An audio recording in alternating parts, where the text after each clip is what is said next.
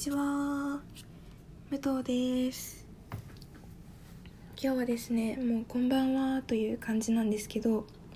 ギリギリあの日付を超えていないので今日も通訳配信5回目をやっていきたいと思います。よろしくお願いします。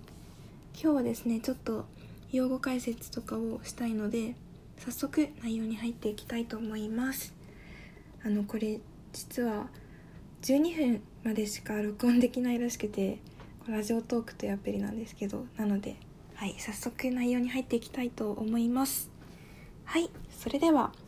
5月23日日曜日の ABC ニュースアップデートです。いきます。どうぞ。ABC ニュースです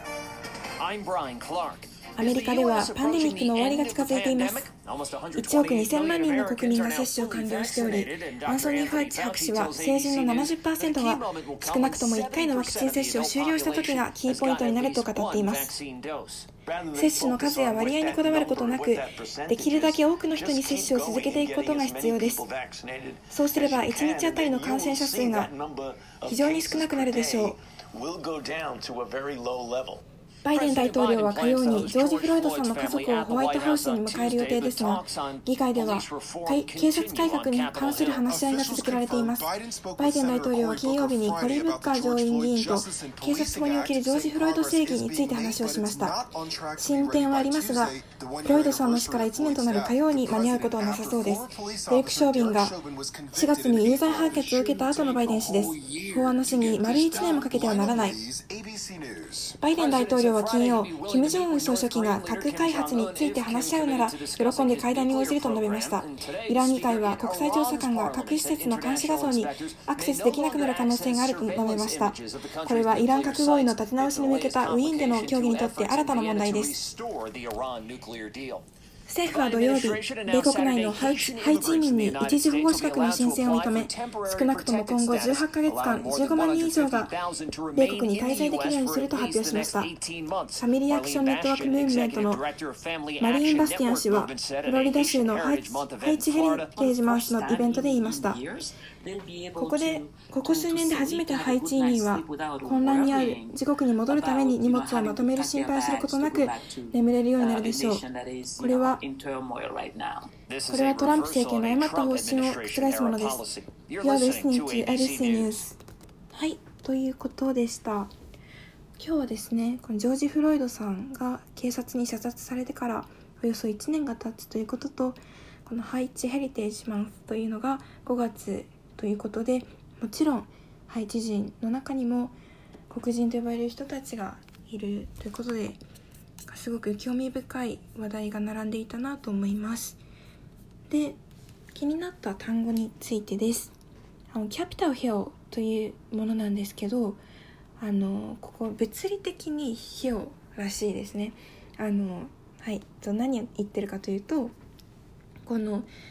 キャピタルが連邦議事堂ですね。この前1月6日に襲撃事件があった連邦議事堂ですけどそれをキャピトというようです。でその他にも近くにあのアメリカの政治にまつわる重要な機関がたくさん並んでいて例えば裁判所最高裁判所というのもあるんですけどとそこの一帯を含めて小高い丘になっているらしくてなのでキャピタルヒョウというところという単語になっているということです。はい。で、次に George Floyd Justice in Policing Act っていうのはですね、一個一個が大文字、あの、大文字です、全部、始まりが。 George Floyd Justice。あ、 and は違うんですけど、 Policing Act。で、これであの法案の名前を示します。あのどういう内容かというと過度な警察権力の行使とかあの権力の乱用であったり人種差別というのと戦っていこうという法案を、えっと、民主党がまず作ってで今あの下院を通過したんですけど上院ではまだ、えっと、投票されていないという状況だということです。はい、パーリアメントえっと、が議会ですね。はいでこのハイチヘリテージマンスなんですけどあのハイチ系アメリカ人を祝福する月が5月だということですあのなんかボストンとかフロリダ州マイアミでハイチ人コミュニティっていうのがあるらしくて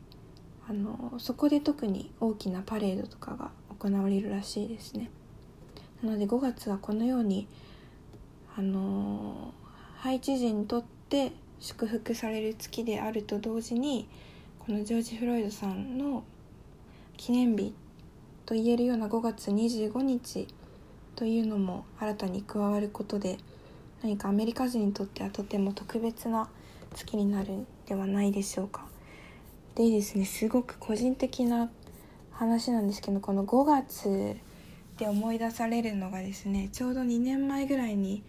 あの私はまだアメリカに留学していたんですね。で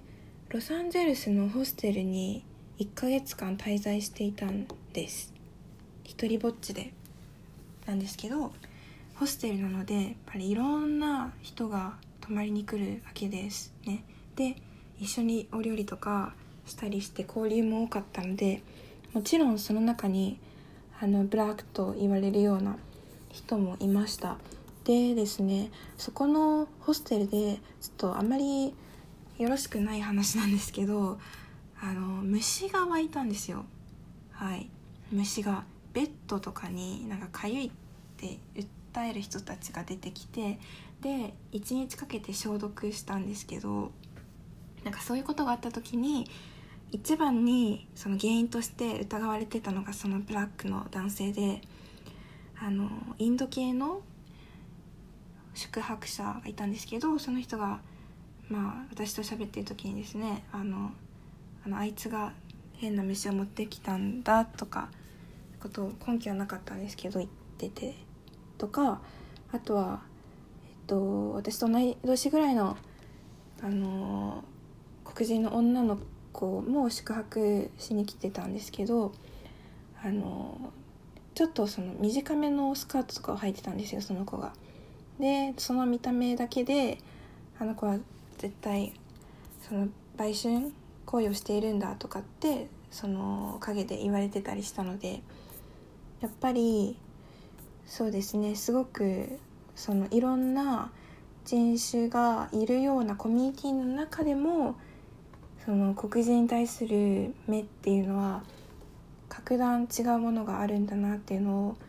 すごくダイレクトに感じた1ヶ月でした。